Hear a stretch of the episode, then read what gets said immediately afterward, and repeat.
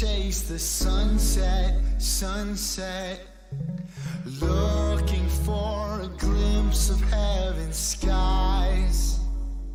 I've been given a taste for something that nothing in this world can satisfy. But I know that a time is coming when I will be in glorious delight. I know I will run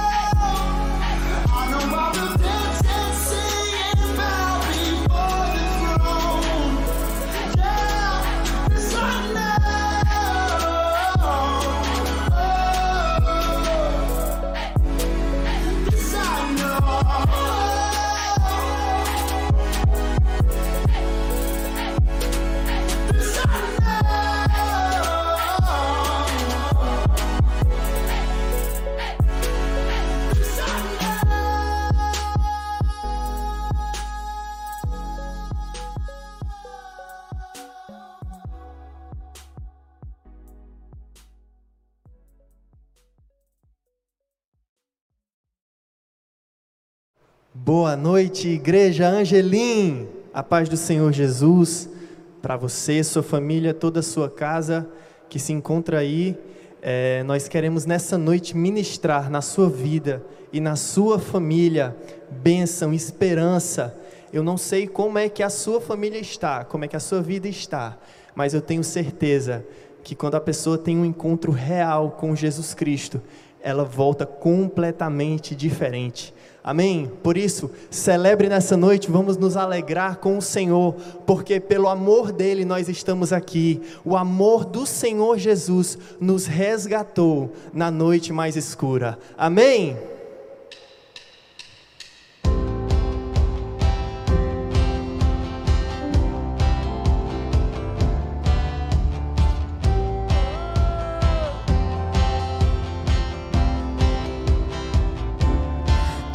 Pra onde irei? Ou me esconderei? Será que existe algum lugar em que não me encontres aonde eu caí ou me levantar. Tu sempre estarás ali. Não posso me esconder de ti. O teu amor me encontrou. Pertenço a ti para sempre. O teu amor me abraçou, me sustenta sempre.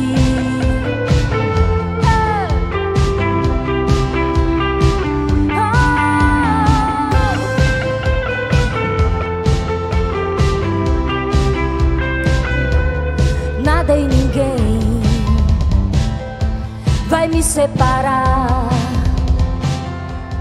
desse amor que é maior que tudo que existe.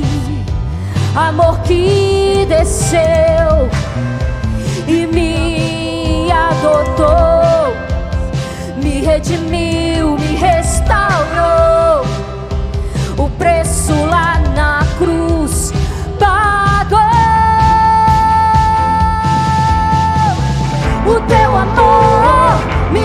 encontrou. Pertenço a ti para sempre. O teu amor me abraçou, me sustenta sempre. O teu amor me encontrou. Pertenço a ti para sempre. O teu amor me abraçou. Pertenço a ti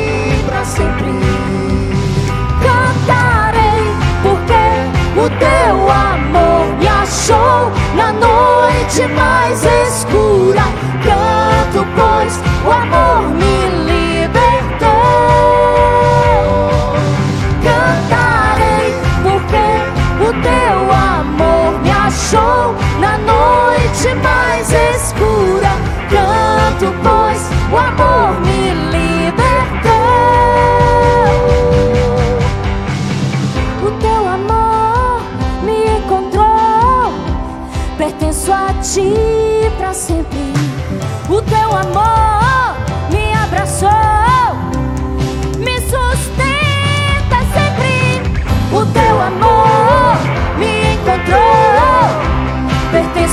Ti para sempre. O teu amor me abraçou. Cantarei porque o teu amor me achou na noite mais escura.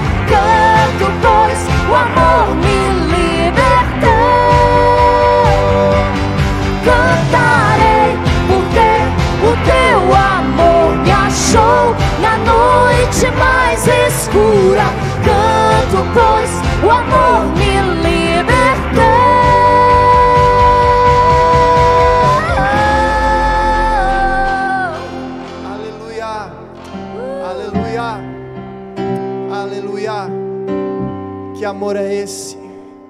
Que amor é esse? Que entrega a vida do seu próprio filho para morrer em seu lugar. Hum. Te louvamos, Jesus. Ouça o que ele te diz nessa noite. Não importa quem você é, não importa o que você fez. Jesus conhece o seu interior também. Quantas vezes você caiu tentando acertar, mas a tristeza e o desespero te fizeram chorar. Não importa pra onde você foi, se na escuridão da noite ele apaga o seu passado e não desiste de você. Ele não desiste de você, ele se importa com você. Ele compreende seu caminhar. Nunca viu amor tão grande assim. Ele não desiste de você, Ele se importa com você, Ele compreende seu caminhar. Nunca vi um amor tão grande assim. Ele não desiste. Yeah.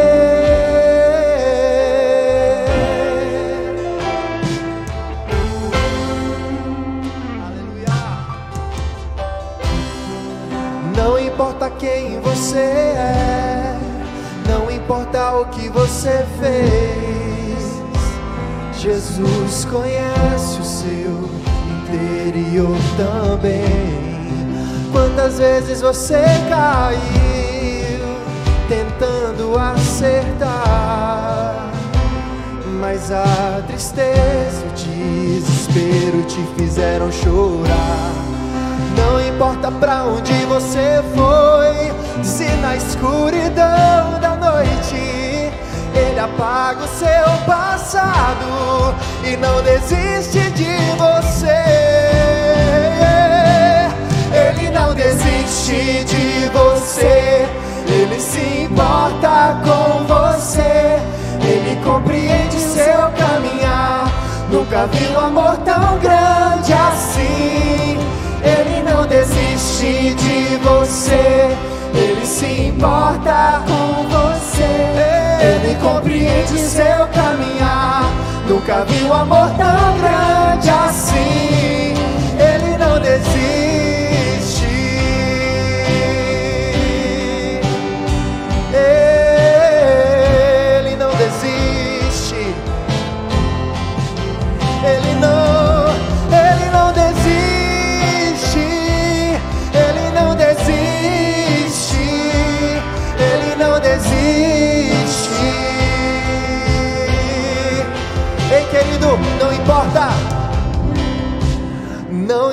Pra onde você foi, se na escuridão da noite ele apaga o seu oh, e não desiste de você. Ele não desiste de você. Ele se importa com você. Ele compreende o seu caminhar. Nunca vi um amor tão grande assim. Você. Ele se importa com você. Ele compreende o seu caminhar. Oh, nunca vi Um amor tão grande assim. Ele não desiste.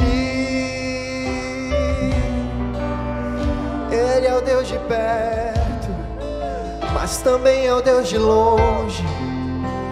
É o Deus de quando tudo dá certo, mas também é o Deus que está perto quando tudo dá errado. Ele é o Deus que te traz esperança nessa noite e te diz: Meu filho, eu não desisto, meu filho, eu não desisto, eu não abro mão da sua vida. Ei.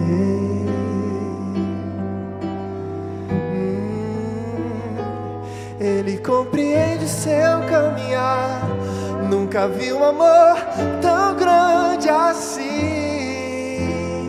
Ele não desiste. Aleluia. Glória a Deus. Aleluia. Será que você pode aí na sua casa erguer as suas mãos em adoração ao seu Pai? Hum, te adoramos, Jesus. Te adoramos, Jesus.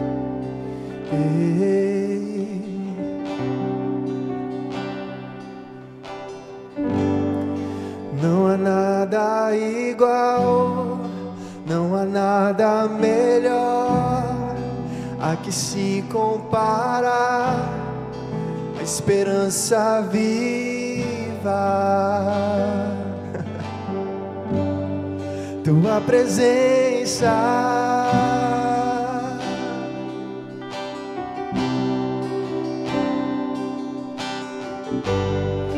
Eu provei e vi mais doce amor que liberta o meu ser e a vergonha desfaz. Tua presença. Então diga isso a Ele nessa noite. Santo Espírito, és bem-vindo aqui.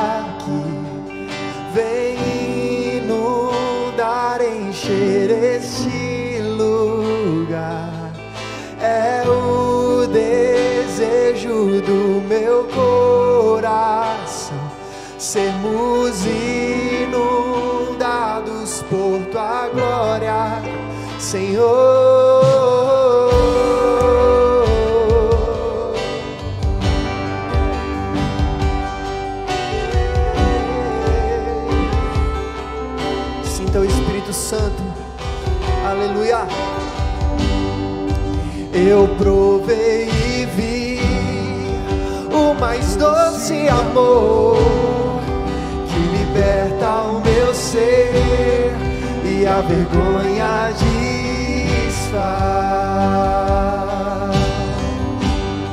Tua presença.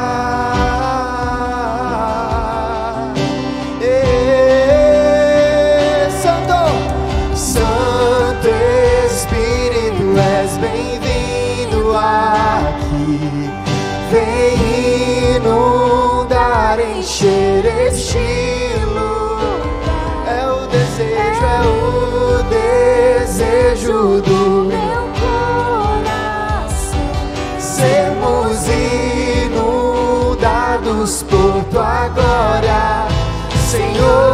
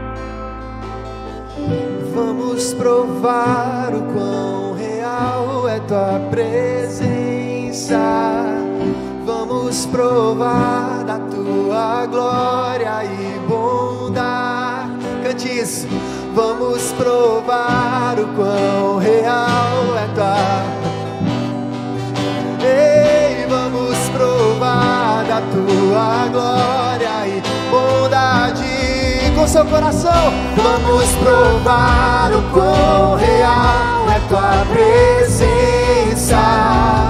Vamos provar da tua glória e bondade. Vamos provar, vamos provar o quão real é tua Ei, vamos provar da tua glória e bondade,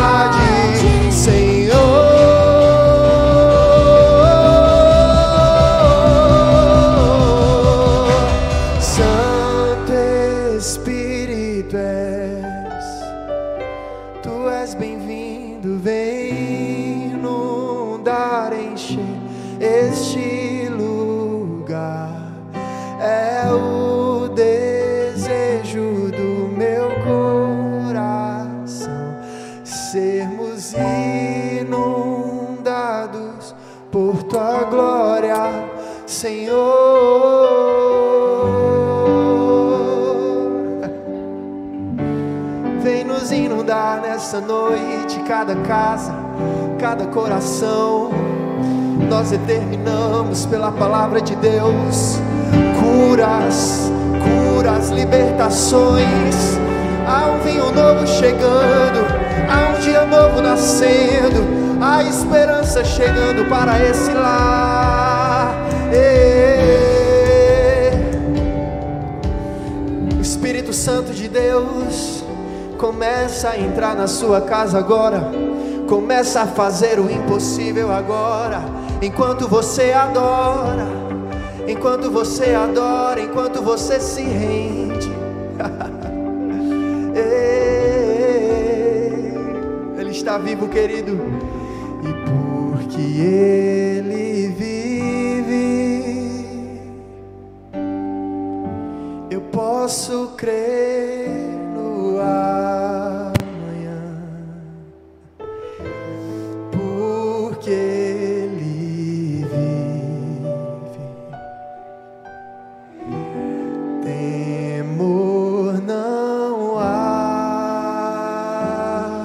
Sinta isso.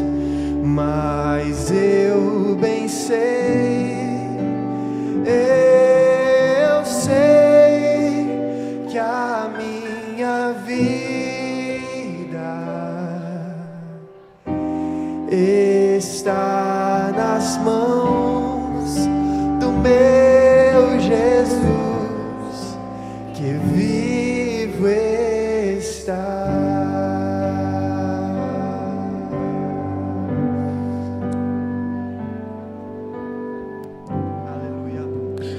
Porque Ele vive.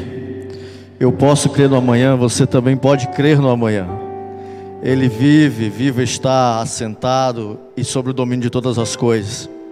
1 Samuel 7,12 diz assim: Ebenezer, até aqui nos ajudou o Senhor. E Ebenezer significa pedra de ajuda. E a Bíblia vai dizer que Ele é a nossa rocha eterna. E pedra fala, rocha fala de firmamento, de firmeza, de algo que você pode edificar com firmeza. Se Jesus é a rocha da sua vida, e se Ele passa a ser a rocha da sua vida, você pode crer no amanhã. Ele vive, Ele é real, e Ele quer ter um relacionamento com você. Então diga no seu coração, Ebenezer, muito obrigado, Senhor. Até aqui o Senhor tem me ajudado. Até aqui o Senhor tem me trazido. Até aqui eu tenho vencido, porque o Senhor tem sido a minha rocha de ajuda. Tu tens sido a minha rocha, o meu firmamento, aonde eu ponho os meus pés e posso firmar toda a minha vida. Ebenezer, até aqui nos ajudou o Senhor. Aplauda o Senhor na sua casa por isso. E abre a tua Bíblia em Filipenses, capítulo 4, continuando esse mesmo esse mesmo espírito, sabendo que ele é a firmeza de todas as coisas de nossa vida. Em Filipenses capítulo 4, verso 19, diz assim: Mas o meu Deus suprirá todas as minhas necessidades em conformidade com as suas gloriosas riquezas em Cristo Jesus. Ao nosso Deus e Pai seja a glória por toda a eternidade. Amém. Observe que o texto diz que o Deus de paz suprirá todas as minhas necessidades, as suas necessidades, segundo as riquezas dele, não segundo as minhas necessidades. Ele não vai suprir aquilo que eu necessito, mas muito mais que isso, todas as coisas me serão, ele, ele vai suprir todas as coisas em mim, segundo as suas próprias riquezas, que são incomparáveis. Eu não sei qual a sua necessidade, mas Deus tem muito para suprir e a sua riqueza é infindável. Ele vai suprir tudo isso. Então eu convido a você com um coração agradecido, depois de ter dito, Senhor, obrigado, porque até aqui o Senhor tem me ajudado, a continuar contribuindo na obra do Senhor, na casa do Senhor, na expansão do seu reino, entendendo que todas as suas necessidades serão supridas, mas muito mais que isso, elas serão supridas por um Deus de riquezas incalculáveis e que suprirá o seu coração segundo as riquezas dele e não só segundo as suas necessidades. Nós temos o QR Code aqui. Com o seu coração generoso, contribua com essa casa para a expansão da glória de Deus na terra e para que você e através de você o reino de Deus seja expandido. Faça isso com todo o amor do seu coração no nome de Jesus.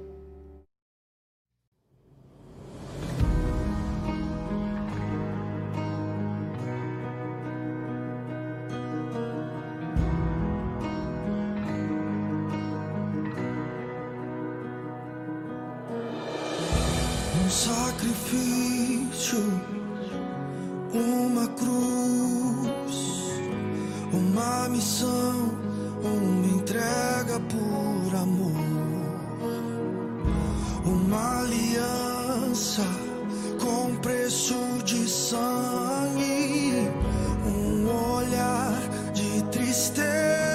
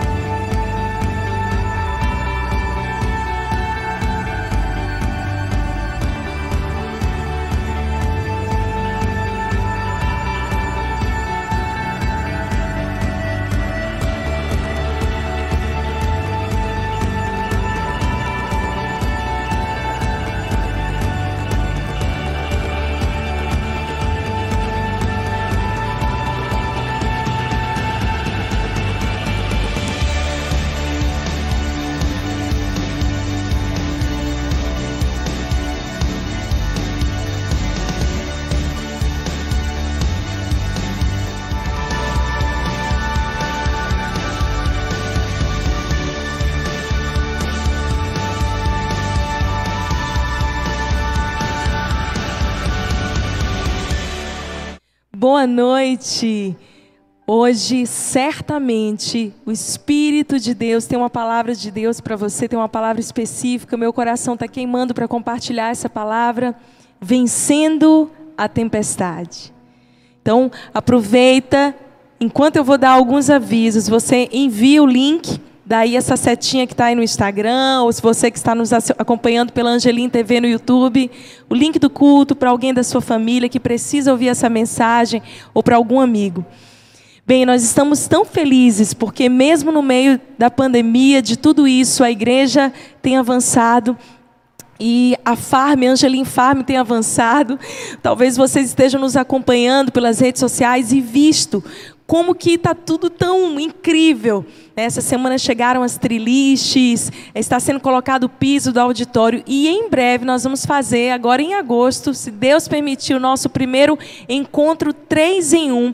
Encontro de cura, restauração da alma e renovo, ali já na nossa Angelim Farm. Estou muito feliz e em breve vai ter o nosso primeiro batismo lá também, já agora início de agosto. Então, se você que não se batizou, eu creio que esse vai ser um batismo enorme, porque enquanto o inimigo acha que vai nos destruir, Deus nos levanta ainda mais e a obra tem avançado e o reino tem sido expandido. Ontem o nosso Angelim Social esteve visitando mais uma comunidade, então já foram mais de 51 toneladas de alimentos distribuídos nesse período de pandemia. Você pode dar um glória a Deus aí na sua casa.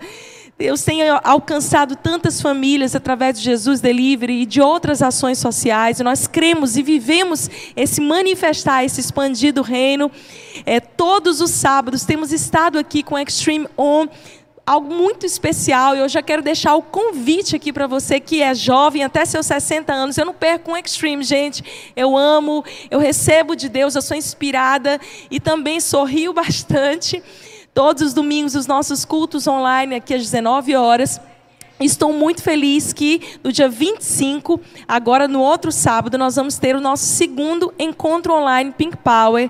Vai ser totalmente gratuito pela Angelim TV. Então já avisa todas as amigas, a tia, a prima, avisando que nesse dia nós vamos ter um tempo de adoração, palavra de vida. Você que participou do primeiro encontro online já está sabendo como é para esquentar aí para a nossa Pink Power Conference. E até esse dia, as inscrições da conferência vão dar direito a um processo de mentoria comigo comigo, cinco encontros e também o recebimento do meu primeiro e-book que eu vou lançar no dia 25. Estou muito animada com essas novidades. Também não posso deixar de dizer que nesse sábado agora, às 17 horas, tem o nosso Cultinho Kids. Então, por favor, eu tenho orado pelas nossas crianças, porque mesmo voltando, nós vamos ter um período de adaptação. E eu, eu, sei que as crianças, eu recebo mensagem das crianças com saudade do culto, saudade da igreja. E a maneira que você tem de conectar, de cuidar, é de colocar o seu filho para participar do encontrinho online, que é todo sábado às 16. E esse em especial vai ser o culto online Kids às 17 horas aqui pela Angelim TV também. Tá vendo quanta notícia maravilhosa? Não tem só notícia ruim, não. Acho que você tem mais que assistir as minhas news e deixar de assistir mais jornal, porque jornal só tem bad news. E eu tô aqui essa noite para dizer para você que é possível vencer as adversidades e as tempestades. Eu tenho certeza que durante esses quase quatro meses, em algum momento você pensou em desistir. Em algum momento você pensou que não ia conseguir suportar. E de, talvez você esteja sendo surpreendido por Deus com uma graça que você não percebia antes, com uma força que parece que está brotando de dentro de você a partir de um relacionamento íntimo com o Espírito Santo que você tem desenvolvido nesse período de pandemia. Sabe, no meio das crises, no meio das tempestades na vida, nós temos dois caminhos. Ou nós vamos nos render e simplesmente aceitar a situação e vamos nos deixar ser destruídos nos nossos sonhos, projetos, naquilo que Deus tem para nós, ou nós vamos aprender a ressignificar, a levantar a nossa cabeça e aprender a ter uma visão do jeito que Deus quer que a gente tenha. Esse não é um ano da visão perfeita, 2020. A nossa visão tem sido alinhada, tem sido corrigida, tem sido ajustada. E eu tenho certeza que nesse processo inteiro, durante todos esses meses, você aí na sua casa deve ter pensado em desistir, mudar de cidade, mudar de país, mudar de marido, mudar de mulher, mudar de filho. As mães estão descobrindo a ser professoras, os maridos estão aprendendo a cuidar mais de, das suas casas, as esposas também. Todos nós estamos tendo que aprender algo novo. E eu entendo que Deus está nos restaurando de dentro para fora.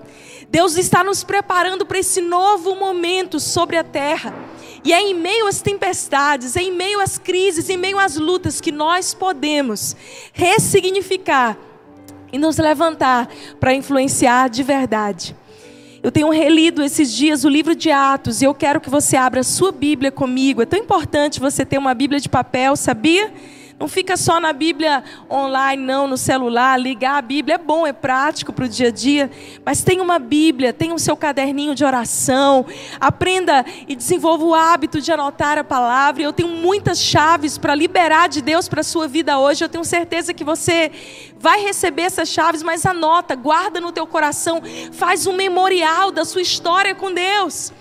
Às vezes a gente olha grandes homens e mulheres de Deus e fala assim: Uau, eu queria o que ele tem, eu queria essa intimidade que ela tem.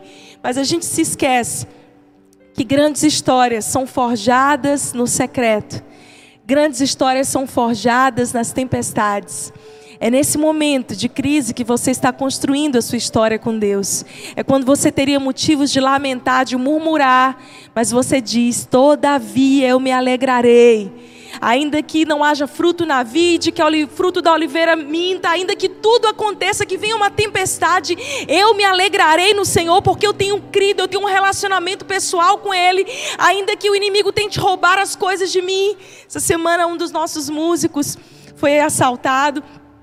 E ele tinha tudo para me dizer, pastor, eu quero ser liberado, eu quero, eu quero um tempo.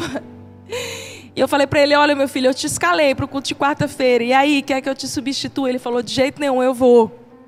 Você sabe o que é isso? É colocar Deus acima das suas emoções. É colocar Deus acima dos seus projetos íntimos e pessoais, porque às vezes a gente se envolve tanto em coisas que Deus não nos chamou para fazer. E hoje eu quero liberar essa chave sobre você que a gente aprende aqui na palavra de homens que suportaram dores e sofrimentos e dificuldades, mas em todo tempo se alegraram, em todo tempo deram testemunho. E às vezes a gente não sabe dizer uma, sentir uma dorzinha, né? Esses dias eu li um estudo que dizia a gente reclama assim, poxa, essa história de coronavírus na nossa geração, ai de nós. E se você for estudar a história, você vê que a cada geração aparece um desafio novo. Vamos lá para o tempo da Bíblia. A época que eles saíram de escravos do Egito, 40 anos naquele deserto, caminhando, caminhando, sem ver terra firme, sem ver possibilidade. E às vezes a gente não sabe passar no meio das tempestades com um coração correto. Eu quero que você abra sua Bíblia comigo no livro de Atos, capítulo 27. Nós vamos ler a partir do versículo 10, vamos ler bastante. Acompanha comigo, porque eu quero trazer aqui alguns princípios muito importantes. Senhores, vejo que a nossa viagem será desastrosa e acarretará grande prejuízo para o navio, para a carga e também para as nossas vidas. Mas o centurião, em vez de ouvir o que Paulo falava, seguiu o conselho do piloto e do dono do navio. Visto que o porto não era próprio para passar o inverno, a maioria decidiu que deveríamos continuar navegando com a esperança de alcançar Fênice e ali passar o inverno. Este era um porto de Creta, que dava para sudoeste e noroeste. Começando a soprar suavemente o vento sul, eles pensaram que haviam obtido o que desejavam. Por isso levantaram âncoras e foram navegando ao longo da costa de Creta. Pouco tempo depois, desencadeou-se da ilha um vento muito forte, chamado Nordeste ou Euroaquilão o navio foi arrastado pela tempestade, sem poder resistir ao vento. Assim cessamos as manobras e ficamos à deriva. Passando ao sul de uma pequena ilha chamada Clauda, foi com dificuldade que conseguimos recolher o barco salva-vidas. Levantando, lançaram mão de todos os meios para reforçar o navio com cordas e temendo que ele encalhasse nos bancos de areia de Sirte, baixaram as velas e deixaram o navio à deriva. No dia seguinte, sendo violentamente castigados pelas tempestades, começaram a lançar afora a carga. No terceiro dia, lançaram fora com as próprias mãos a armação do navio, não aparecendo nem sol nem estrela por muitos dias, e continuando a abater-se sobre nós grande tempestade. Finalmente, perdemos toda a esperança de salvamento. Visto que os homens tinham passado muito tempo sem comer, Paulo levantou-se diante deles e disse: Senhores, vocês deviam ter aceitado o meu conselho de não partir de Creta, pois assim teriam evitado esse dano e prejuízo. Mas agora recomendo-lhes que tenham coragem, pois nenhum de vocês perderá a vida, apenas o navio será destruído. Pois ontem à noite apareceu-me um anjo de Deus a quem pertenço e a quem adoro, dizendo-me: Paulo, não tenha medo. É preciso que você compareça perante César.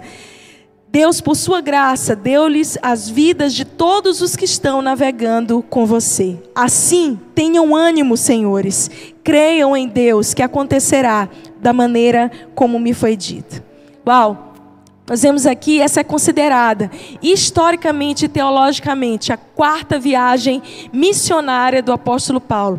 Se você pegar o livro de Atos, você vai ver que as outras três viagens missionárias que ele fez, desde a primeira que ele acompanha Barnabé e todas as outras, o cenário é bem diferente. Ele visita uma cidade e ali naquele lugar ele prega o evangelho, ele enfrentou todo tipo de situação. Paulo foi preso, Paulo foi açoitado.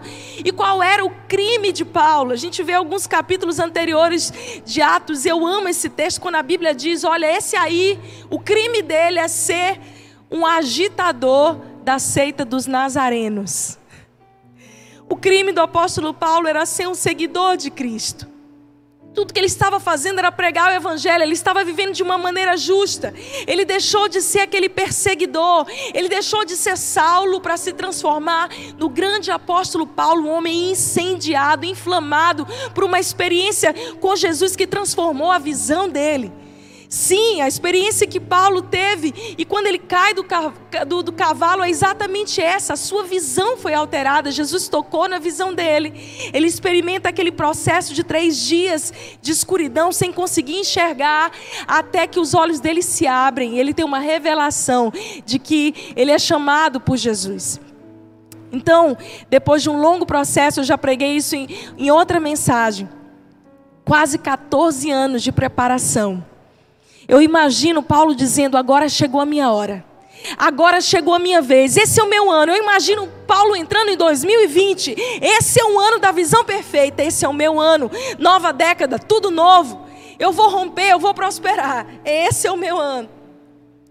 Então Paulo passa a entender de verdade o que significa quando Jesus diz: Olha, se você quer ser meu discípulo, então tome a sua cruz, negue-se a si mesmo e siga-me.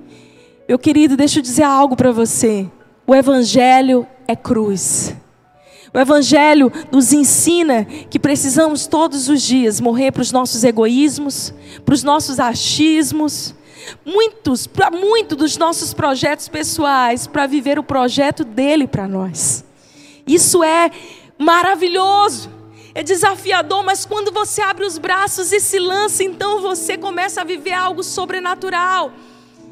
Paulo começou a viver esse processo e ele estava ganhando vidas, foi por causa da vida desse homem improvável que Deus escolheu como um vaso de honra, que o evangelho alcançou a Europa, que o evangelho alcançou a África e tantos outros lugares por causa de um homem improvável que se levantou acima das suas cadeias, acima das suas impossibilidades.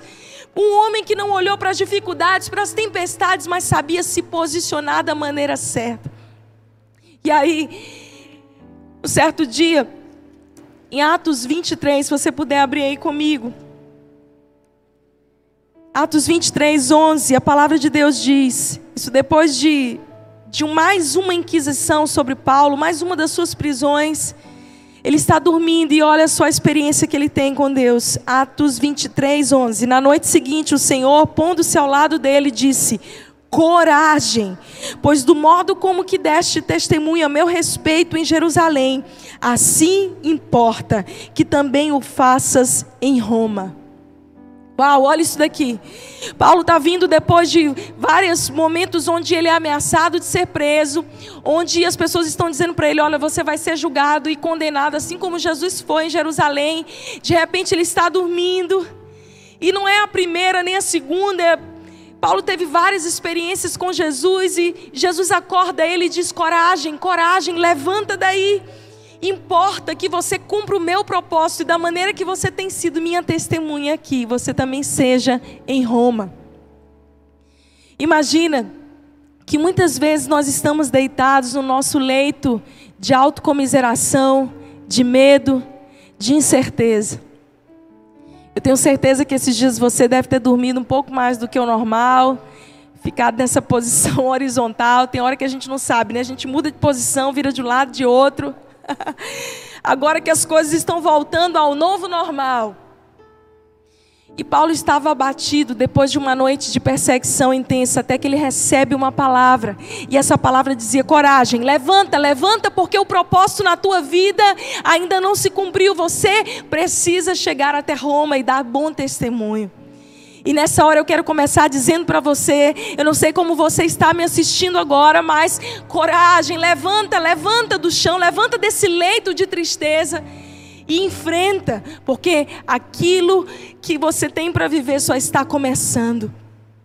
Aquele que começou a boa obra é fiel para cumpri-la.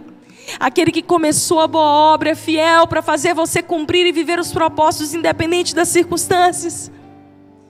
Paulo carregou essa palavra de ânimo e logo depois o que acontece?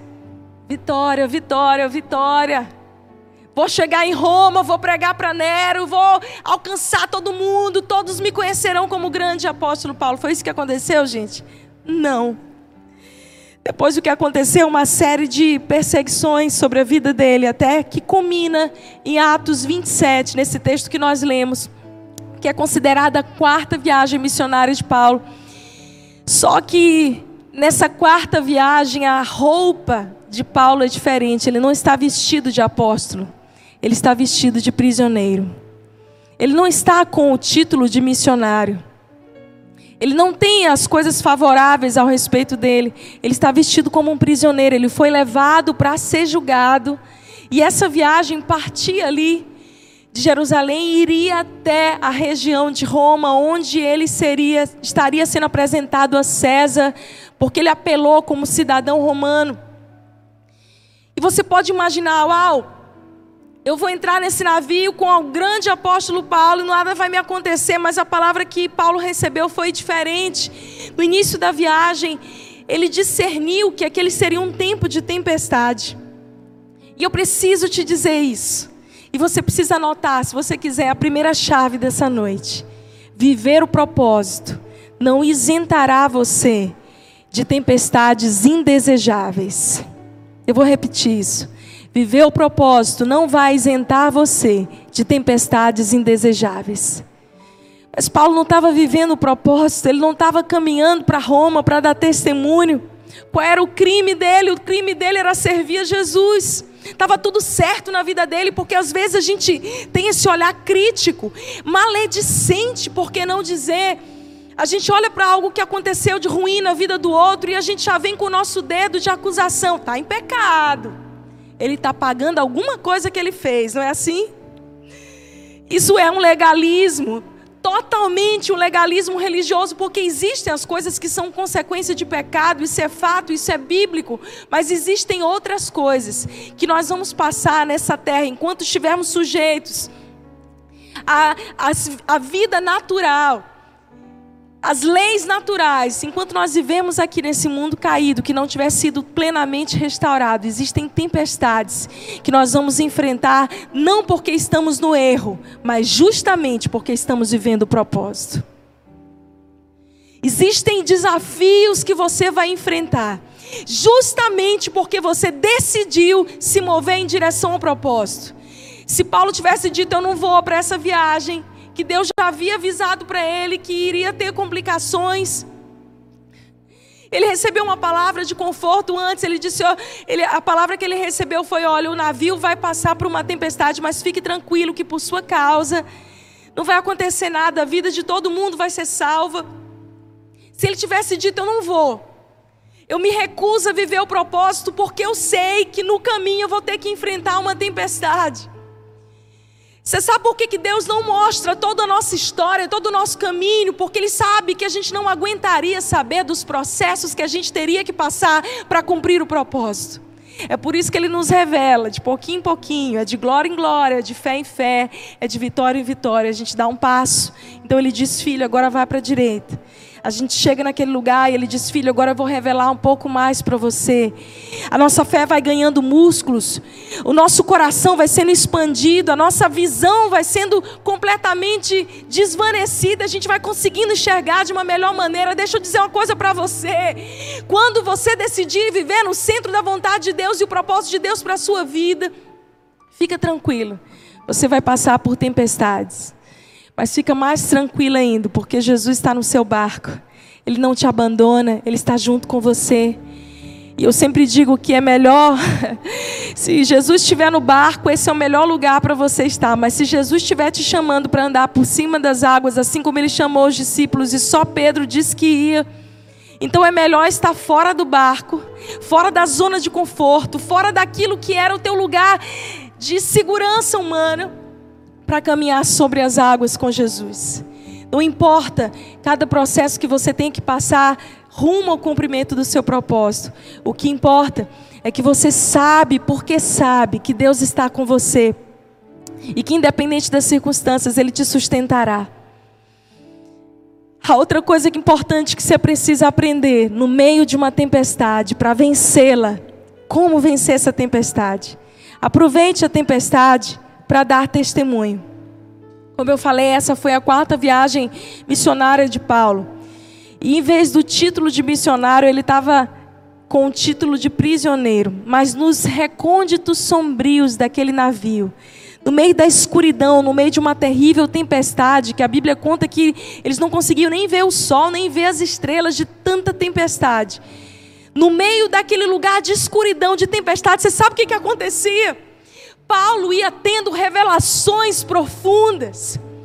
Ele ia tendo experiências com Jesus, ele ia se movendo no profético. Ele dizia: Olha, não vai acontecer nada, não. O que vai acontecer é que vai vir um vento, vai soprar, nós vamos bater numa terra firme. E Deus foi revelando a ele o que seria passo a passo. Porque aquela pessoa que está com Jesus no meio da tempestade recebe de Deus informações estratégicas que o ajudam a chegar no seu destino final. Quem está entendendo que no meio de toda essa tempestade mundial, você pode aí no meio dessa escuridão crescer no seu relacionamento com Deus, buscar revelações mais profundas. Se você entender isso, você aproveitará a tempestade para dar um bom testemunho. Eu, esses dias eu decidi, desde o início da pandemia, eu falei, Deus, eu quero duas coisas. Pessoalmente, eu quero crescer no meu relacionamento com o Senhor, eu quero crescer no meu lugar secreto, eu quero aproveitar esse tempo que eu tenho a mais e que há tempos eu estava pedindo esse tempo a mais com Deus, para ler mais a minha Bíblia, para orar mais, para ter mais tempo de lugar secreto. E eu tenho aproveitado muito esse tempo. E a segunda coisa que eu falei com Deus, uma decisão pessoal, foi: Deus, eu não vou parar, eu não vou desistir. Eu escolho dar testemunho no meio dessa tempestade. Eu escolho, Senhor, desengavetar sonhos, projetos. Eu escolho, Senhor, colocar a minha cara. Eu escolho, Senhor, erguer a minha voz para continuar dando testemunho de que só há um Deus todo-poderoso e que no meio desse caos, dessa tempestade, esse Deus continua dentro do barco. É por isso que o Senhor foi me dando várias estratégias. Eu tenho recebido tantos testemunhos.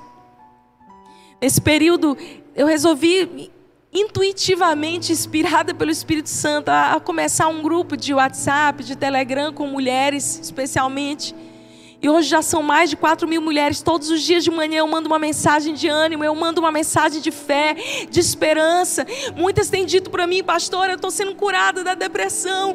Pastora, você está me ajudando como aquela voz no meio da, do leito, daquela noite sombria que bate em você e diz assim: coragem, levanta daí. Chora, lamenta, mas enxuga a lágrima e se levante. É uma escolha. Parte do nosso posicionamento pessoal. Não é fácil, mas Jesus nunca disse que seria fácil. E eu tenho uma notícia para te dar. As coisas tendem a intensificar. Eu não vou dizer ficar piores, não. Porque eu sou profeta da esperança. Mas as coisas tendem a intensificar. E você sabe o que vai mudar? O que vai mudar é a tua perspectiva. O que vai mudar é a tua força. O que vai mudar é que agora você não vai ficar mais de mimimi, de choro, lamentando. Ai meu Deus, coitado de mim. Porque estou passando por uma unha encravada, por um probleminha.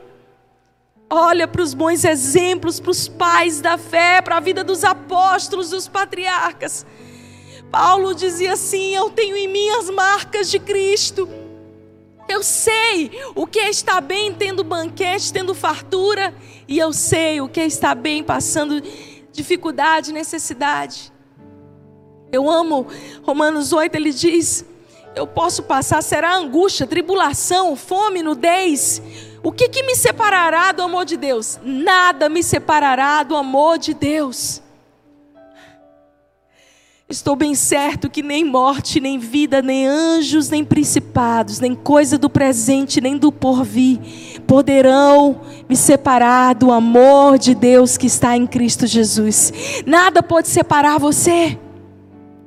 Se você estiver ligado nele, agarradinho com Jesus, a tempestade pode vir, está todo mundo desesperado no barco. Você diz assim: gente, calma. Eu estou aqui. Jesus falou comigo essa noite.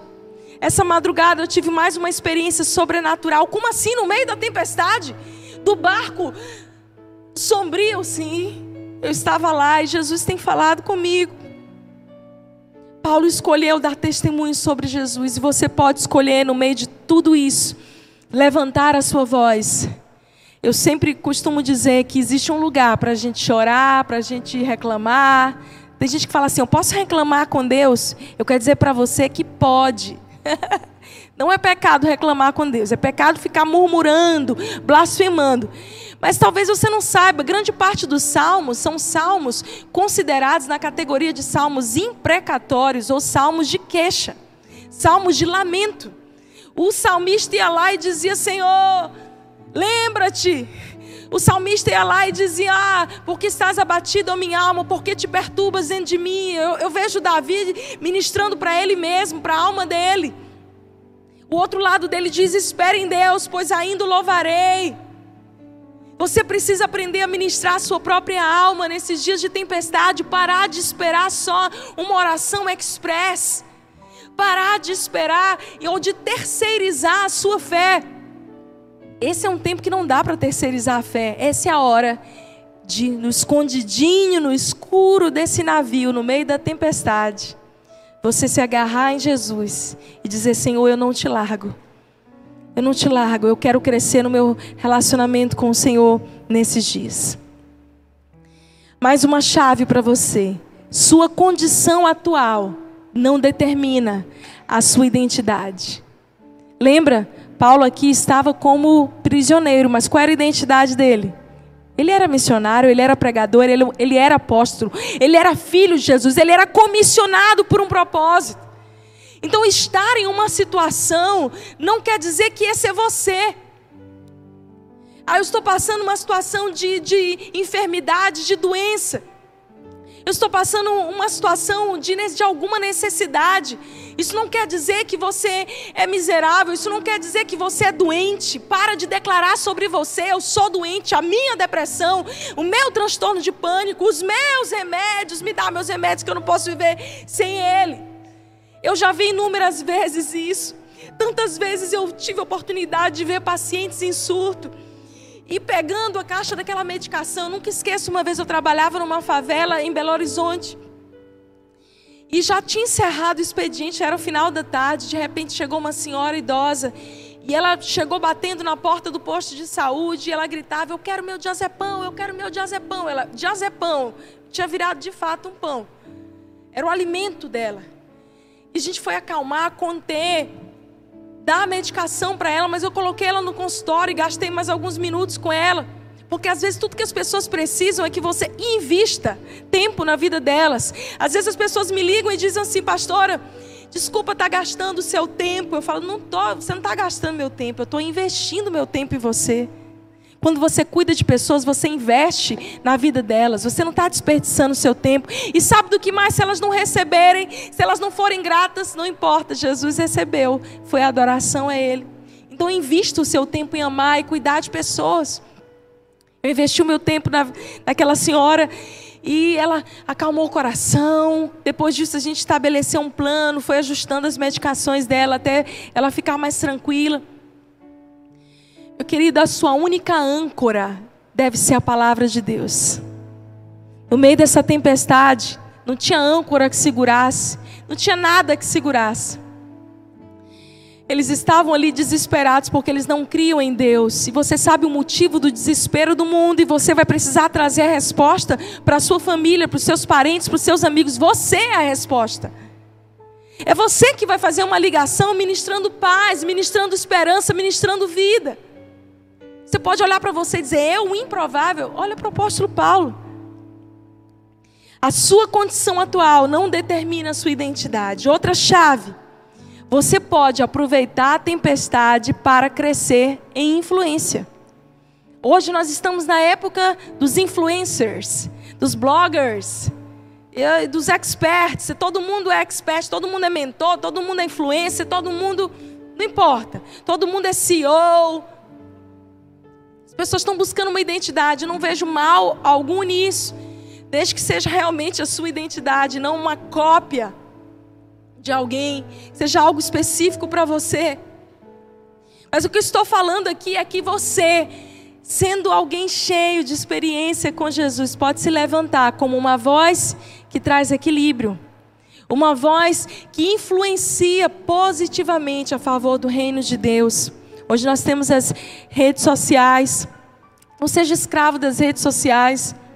Mas esse, sem dúvida nenhuma, eu tenho descoberto isso cada vez mais nesse período da pandemia, o quanto que pode trazer esperança, vida, uma palavra. Eu decidi que, que, que a minha rede social não ia ser só para mim, para minha diversão ou para eu postar algo legal que eu gostasse, mas que seria algo de influência para alcançar e transformar corações, porque afinal de contas, o mundo precisa de boas referências. As nossas referências têm sido deturpadas, os valores e princípios que têm sido apregoados, expandidos pela nossa cultura, pela, por essa geração, têm sido valores cada vez mais distanciados dos princípios da palavra de Deus. Então aproveite a tempestade para crescer nessa boa influência. Assim como Paulo, ele entrou como um prisioneiro, ninguém conhecia ele, mas olha só, gente, que coisa incrível. Olha que coisa incrível, eu quero ler com você aqui. Deixa a tua Bíblia aberta em Atos 27, que a gente ainda vai mergulhar mais um pouquinho. É, Atos 27, 31. Disse Paulo ao centurião e aos soldados: Olha, se esses não permanecerem a bordo, não poderão se salvar. Então os soldados não foram, cortaram o cabo do bote. De repente, Paulo, de prisioneiro, começa a dar ordem dentro do barco.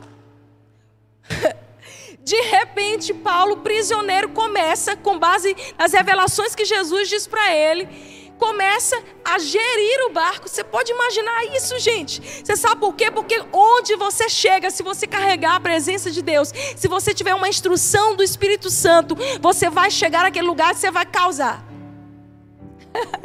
você vai causar com a presença de Deus. Você vai dizer: olha, a direção que Deus tem me dado é essa.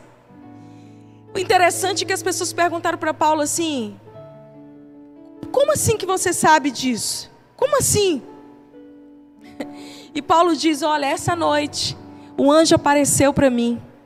Você sabe qual é a hora que as pessoas vão ouvir você e vão acreditar naquilo que Deus tem falado com você no meio da tempestade? É quando você disser: Gente, calma. Jesus já me disse, vai ficar tudo bem. Gente, calma, a palavra é essa. E quando as pessoas começarem a ver acontecer, elas vão ficar assim: Uau, não era aquele, aquele improvável, não era aquela menininha que a gente não dava nenhum valor, não era aquele rapaz. Não, você que não se deixou ser alterado na sua identidade pela sua condição atual e se levantou em influência. Você agora tem uma voz e Deus está fazendo isso com muita gente.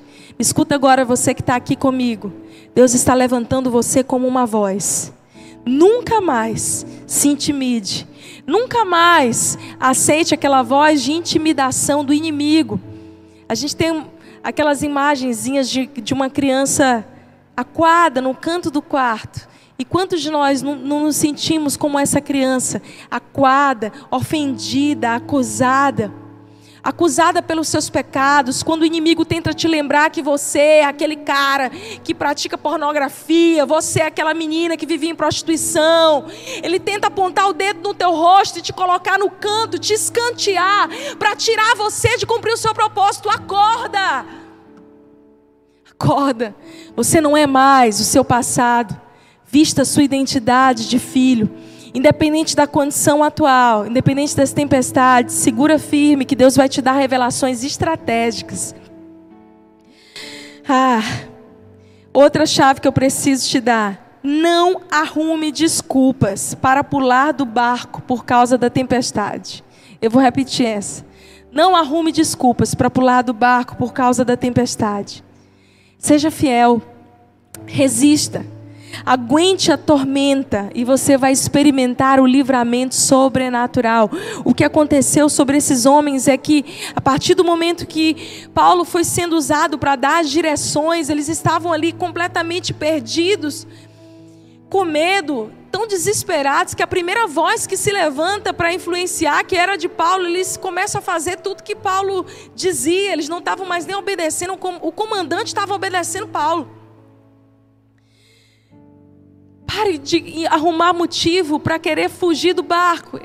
A Bíblia conta que esses soldados, esses principais aqui, queriam pular do barco, queriam sair de lá. E Paulo disse assim: Olha, se eles, se eles pularem, eu não garanto que eles vão viver, não, porque a palavra que eu recebi foi de que os que ficarem no barco comigo vão resistir até o fim. Às vezes a gente arruma desculpas quando a gente não está mais com o coração em algo. A gente usa até a Deus. A pior coisa que você pode fazer é usar o nome de Deus para justificar os seus fracassos. A pior coisa que você pode fazer é usar o nome de Deus para justificar a sua pulada de, de fora do barco. Hora de tempestade não é hora de pular do barco, gente. Hora de tempestade é de ficar firme, é de aguentar a tormenta, é de permanecer fiel. Essa é a hora da gente ficar juntinho com a nossa família, com os nossos queridos, da gente se unir como corpo de Cristo, como comunidade local, não só aqui, mas em toda a terra. Esses dias, eu acho interessante isso, depois dessa modernidade, eu sou pastora há. Quantos anos, Jesus? Fazer 16 anos. E eu já recebi despedida de gente mudando de igreja, gente largando, se desviando pelo WhatsApp, por e-mail. Eu quero descobrir uma nova modalidade agora. Telegram. Inbox do Instagram. Inbox do Instagram já recebi também. Pode anotar essa daqui. Twitter ainda não recebi. Pastor, é o seguinte, obrigada, você cuidou de mim todos esses anos, mas tchau. Achei algo melhor para mim. Querido, vou dizer uma coisa para você, é tão importante você, a gente manter nesse tempo de tanta conexão, existem coisas que são insubstituíveis, como olho no olho. O poder tocar, o poder sentir, é tão maravilhoso. A gente saber que a gente é gente, a gente saber que existe essa troca, esse, relacionamento. O relacionamento é uma via de, de mão dupla. A gente dá mas a gente recebe. E não é hora de nós abandonarmos o propósito de Deus para a nossa vida. Às vezes, no meio da crise, você diz assim: o que, é que eu estou fazendo aqui? Qual é o meu propósito? Você começa a ter a visão obscurecida e você começa a cogitar. Entendeu? Porque esses dias eu conversando com, com uma irmã, ela disse, pastora, não, porque eu estou pensando em morar na Itália. Não, não, eu mudei, eu vou para Portugal. Não, agora eu acho que eu vou para os Estados Unidos. Na verdade, ela está fugindo dela mesma. Porque essa, esse senso de eu preciso pular do barco para qualquer lugar que seja, para onde quer que for, muitas vezes é porque nós não estamos ali firmes para aguentar a tempestade passar, para ser forte, para ser resiliente. Aguente a tempestade, seja fiel, resista firme e a tormenta vai passar. E você sabe o que mais? Se você for fiel, você vai experimentar um livramento sobrenatural. As pessoas vão olhar e vão dizer: Uau, o que é isso? Por causa da sua fé, do seu coração. Eu vou já chegar nesse ponto, mas por causa da sua fé, muita coisa pode acontecer. Uma outra chave que eu preciso te dar, isso é importantíssima. Eu diria que é uma das coisas que eu pratico Muita gente olha para mim e fala assim, pastor, como é que você consegue ter ânimo, ter força para realizar, para fazer? Eu falo, olha, meu segredo, tem segredo? Tem. Quer saber o segredo? Anota aí. Lugar secreto. Ou o que eu chamo de pausa estratégica. O que a Bíblia chama de sábado, shaba, selar. É um momento de pausa. Olha só o que acontece, eles estão no auge da tempestade, já tinham feito de tudo. Abre a tua Bíblia comigo, mantenha aberta aí, Atos 27. E Paulo dá uma palavra a eles. Ele já era uma voz, ele já era uma influência no meio daquela tempestade. a partir do versículo 33. Enquanto amanhecia, Paulo rogava a todos que se alimentassem, dizendo: Hoje é o décimo quarto dia em que, esperando, estáis sem comer, nada tendo provado. Eu vos rogo que comais alguma coisa, porque disto depende a vossa segurança. Preste atenção, algumas pausas estratégicas vão salvar você. Disso depende a sua segurança a sua sanidade mental, o seu equilíbrio emocional. Porque nenhum de vós se perderá, nem mesmo um fio de cabelo. Olha a autoridade de Paulo, prisioneiro, mas que na verdade era um missionário. Tendo dito isso, tomando pão, deu graças a Deus na presença de todos. Olha só, quando você está no meio da crise, da tempestade, que você se transforma numa voz, que você decide não pular do barco, as pessoas vão olhar você e você vai repartir da presença de Deus na frente de todas elas. Eu amo isso. Como é que Paulo agora ele está repartindo a presença de Deus dentro daquele barco? E a Bíblia diz que todos participaram, todos começaram a comer, e depois de terem se alimentado, versículo 36, cobraram ânimo e se puseram também a comer. Versículo 38, refeitos com a comida, aliviaram então o navio, lançando trigo ao mar. Pausas estratégicas ajudam você a recobrar o ânimo e ter forças para terminar a jornada. Pausas estratégicas na presença de Deus, o seu lugar secreto, ou talvez um lugar de descanso de fato, uma fugida, um dia que você desliga isso daqui, não vai fazer mal para o mundo todo, sabe o que você vai perceber? Meu Deus, o mundo continua, eu não sou tão imprescindível assim. Todo início do ano eu passo três dias de jejum total, é uma prática de alguns anos, a gente fica off. No começo dá aquela taquicardia de abstinência, né? A gente treme a mão assim, quer pegar. Mas a gente começa a perceber depois, no quarto dia, dia 4 de janeiro, eu pego o celular. Gente, o mundo continua. Tudo continua. E eu estou muito melhor. Falei com Deus, meu ânimo está recobrado, eu tenho palavras estratégicas. Então não se culpe por descansar, não se culpe por ter esse tempo para ministrar a sua alma. Talvez você tenha que se afastar das redes naquele dia, naquele momento. Deus vai te dar estratégia. Mas não faça isso uma vez. Não, eu estou de jejum, tirei, excluí tudo, não quero saber agora. Tenha isso como hábito. Eu costumo fazer isso uma vez por semana, onde eu fico mais off, onde eu trabalho. Eu digo sempre que eu coloco Marta para trabalhar para Maria descansar. Então eu boto Marta para trabalhar num dia, eu programo tudo que eu tenho para fazer, eu adianto para que naquele dia eu possa ter essa pausa, esse descanso. Eu estou dando essa chave para você, porque às vezes a única coisa que você precisa fazer para ficar bem, meu amigo, sabe o que, que é? Dormir e comer. Paulo disse para eles: vocês estão muito cansados, 14 dias. O problema é que esses dias a gente está dormindo demais e comendo demais, não é? Não? Mas às vezes o que você precisa fazer é dar aquela descansada, é se alimentar bem, é recobrar fôlego. Esses dias uma irmã me ligou e disse: Pastor, eu estou muito ansiosa, eu estou achando que é opressão, eu nunca tive problema de ansiedade, só a minha mãe, a minha irmã, meu tio, minha tia, minha cachorra, mas eu não tenho ansiedade. Ela tinha um preconceito né, com esse diagnóstico. Eu falei: Ok, irmã. Mas, por via das dúvidas, a gente vai orar, nós vamos jejuar. Deixa que eu jejuo, porque não se jejua quando se está na guerra, ok? Se jejua antes da guerra. Mais uma estratégia para você, depois eu falo mais sobre isso. Falei para ela: vou jejuar por ti. Descanse, se alimente bem, tenha uma alimentação saudável. Cuide de você, deixa a sua alma ser ministrada até que você recobre o ânimo. Talvez você que esteja me assistindo, eu falei disso agora, até estendi um pouquinho mais direção de Deus mesmo. Que talvez tudo que você esteja precisando, em vez de desistir, é descansar. Antes de você pensar em desistir, em pular fora do barco, para um pouquinho. Busca receber de Deus nesse lugar secreto, nessa pausa estratégica, re renovo, ânimo novo para prosseguir. Mais uma chave, e eu já estou terminando. A Bíblia fala claramente que depois deles recobrarem o ânimo, depois que eles já estavam bem, ali emocionalmente, fisicamente com força, eles pegaram o peso desnecessário do barco, as bagagens desnecessárias e jogaram fora. E essa é a sétima chave que eu quero te dar.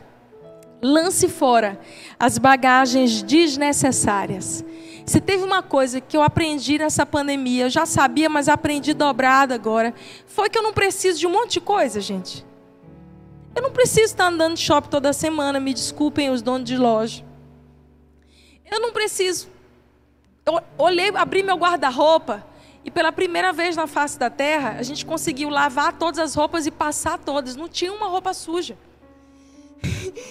E eu olhei meu guarda-roupa e falei: Meu Deus, olha aqui, ó, cheio de roupa. Aí eu tirei tudo para arrumar, para doar algumas e falei: Olha aqui, essa aqui eu não uso há não sei quanto tempo, essa aqui eu não uso há não sei quanto tempo. Para que, que eu preciso disso? Para que, que às vezes a gente é movido numa vida desenfreada de consumo de tantas outras coisas? A gente passou a economizar no supermercado, a gente passou a economizar com tanta coisa mais. E eu não estou falando só de bens materiais, para a nossa vida também a gente começa a perceber, quando a gente chega nos 40, eu vou falar porque todo mundo já sabe a minha idade, a pergunta que mais a gente se faz é: para que isso mesmo? o, quando a gente é jovem demais, a gente diz: por que não? Quando a gente está mais maduro, a gente diz: para que isso? Aí você fala assim: para que, que eu vou me zangar com isso? Não vou. Pastora, tu viu fulano e tal, e rede social de ciclano que está desviada. Falou, oh, meu irmão, ame, ame, ore por essa pessoa. Pastora, meu irmão, ame, ame, o amor cobre multidão de erros. Mas tu não vai conversar, calma, tem coisa que não se conversa, tem coisa só que a gente ora. Tem outros que a gente tem que conversar. A maturidade vai trazendo esse tempero para a gente para a gente tirar a bagagem desnecessária, coisa que a gente carrega nas nossas costas, na nossa mochila da vida, aí vai ficando cansado. Esses dias, quando eu voltava de viagem, esses dias não, dezembro, e a gente foi para a Itália para ministrar lá, e eu, como boa mulher, levei uma mala, vocês já imaginam como, né? Levei uma mala mais pesada do que a do meu marido. Queridos, não é que a mala quebrou a alça no início da viagem, era literalmente uma mala sem alça. E nós íamos fazer uma média de um, uns 10 trechos de trem. Agora você imagina carregando mala, puxa mala, bota mala, bota mala em cima. Às vezes, era a, a, nossa estação e o tempo de parada na estação é muito rápido. Então você tem que pegar a sua mala e, e rapidamente descer. E aquela mala pesada, sem alça. E eu dizendo, Fred, corre, corre, carrega, porque vai fechar a porta. E a gente não vai conseguir descer. Quando eu desci, suada, Fred brigando comigo por causa daquela mala, o Espírito Santo meu ajudador, falou comigo e disse: Filha, algumas bagagens pesadas atrapalham a jornada, atrapalham a velocidade da jornada. Se você quer ter uma vida, uma jornada abençoada, leve, você vai precisar se, se livrar de algumas bagagens desnecessárias que só vão trazer peso, angústia e vão ferir você.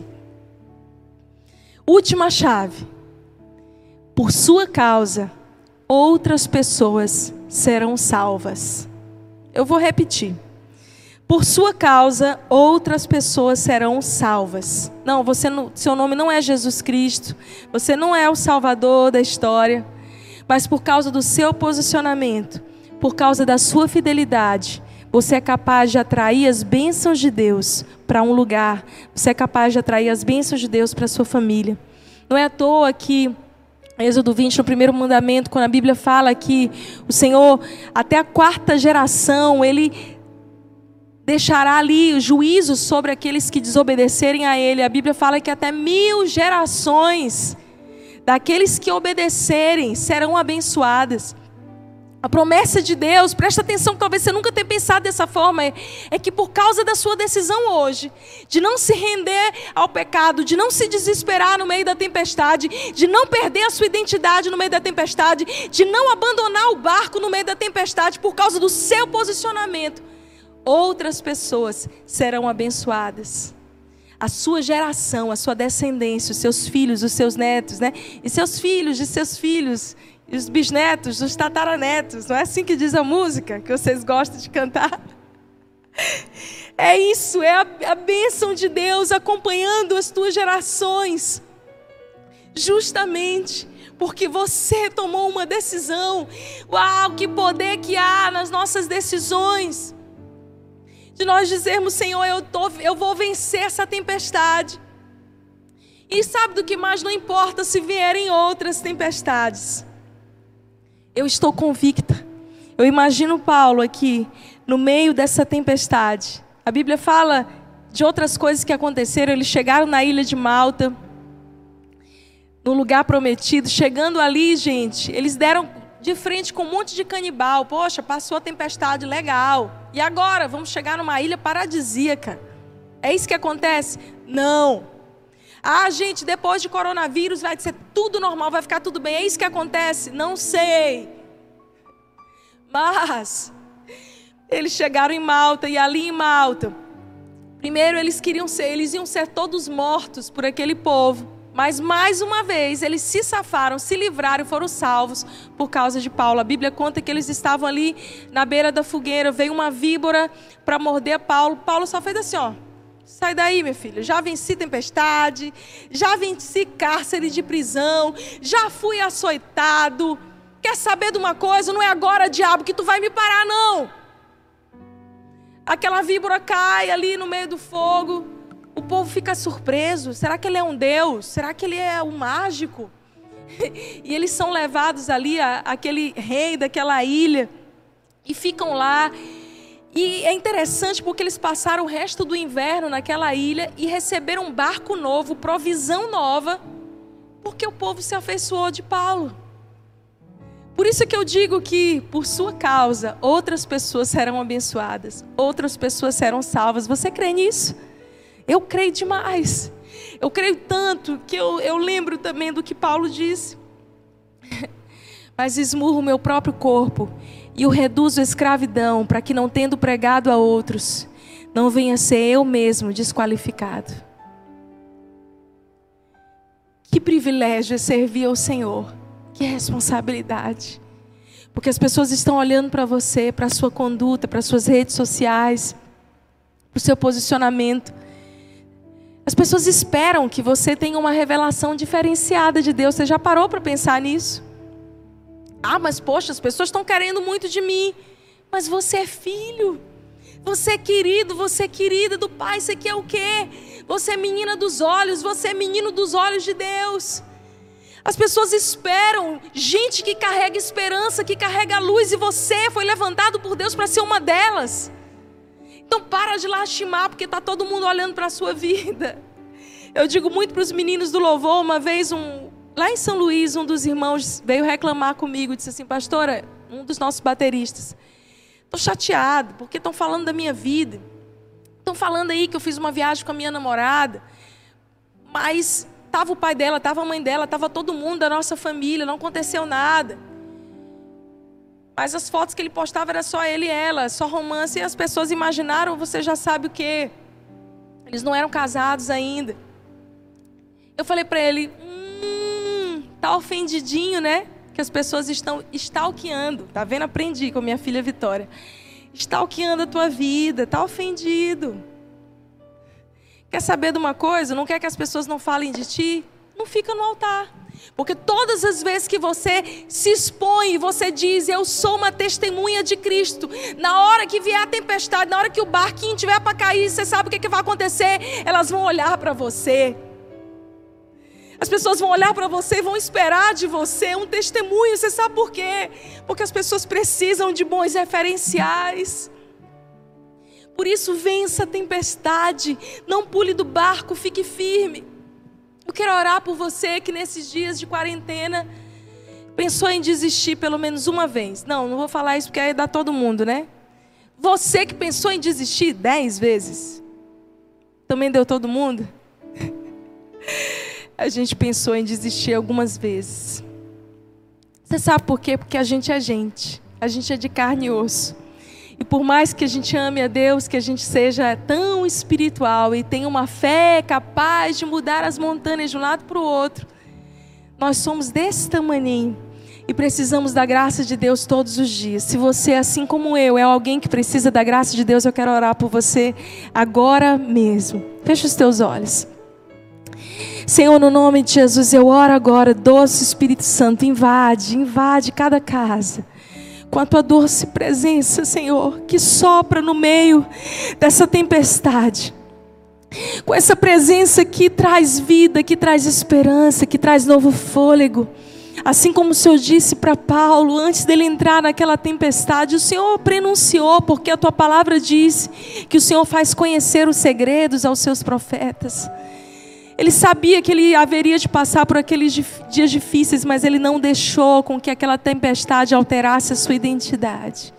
O Senhor disse para ele: coragem, por isso, nessas horas, nessa hora, Senhor, eu quero profetizar sobre cada pessoa que está me assistindo agora. Coragem, levanta, ressignifica, recria, reconstrói, recomeça. Olha para Ele, não olha para o vento, não olha para as circunstâncias, olha para Jesus, olha para o propósito. Não pula do barco, aguenta firme, recebe instruções privilegiadas aí no seu quartinho, porque essas instruções vão salvar a vida de outras pessoas por causa da sua fidelidade, da sua decisão. Eu oro, Deus traz força, traz ânimo, traz vigor. Aquele que está abatido, cansado, Senhor. O Senhor sabe que nós somos pó. O Senhor conhece a nossa estrutura. Tem misericórdia de nós, ó Senhor. Tem misericórdia de nós. Faz algo novo nos nossos corações. Nos ajuda a parar de ter pena de nós mesmos, Senhor.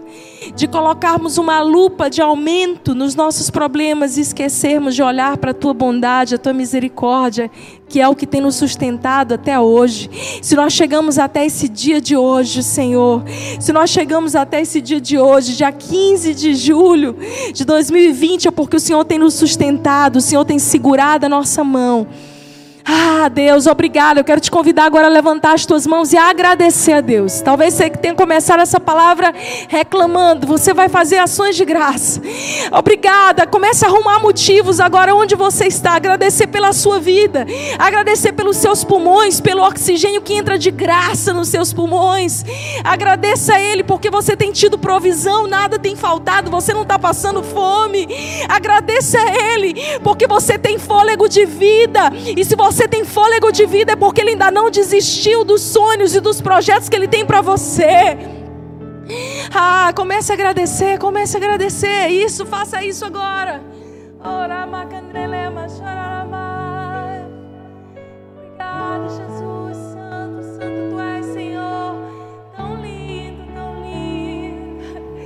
Olha para a beleza de Jesus. Olha para a beleza, a Bíblia diz: olhai para Ele, sereis iluminados. Se você precisa de luz, se você precisa de força, se você precisa de alegria, levanta, olha para Ele, olha para Ele, deixa que os seus olhos de amor enchem o seu coração, mais uma vez, mais uma vez olhar para Ele sereis iluminados.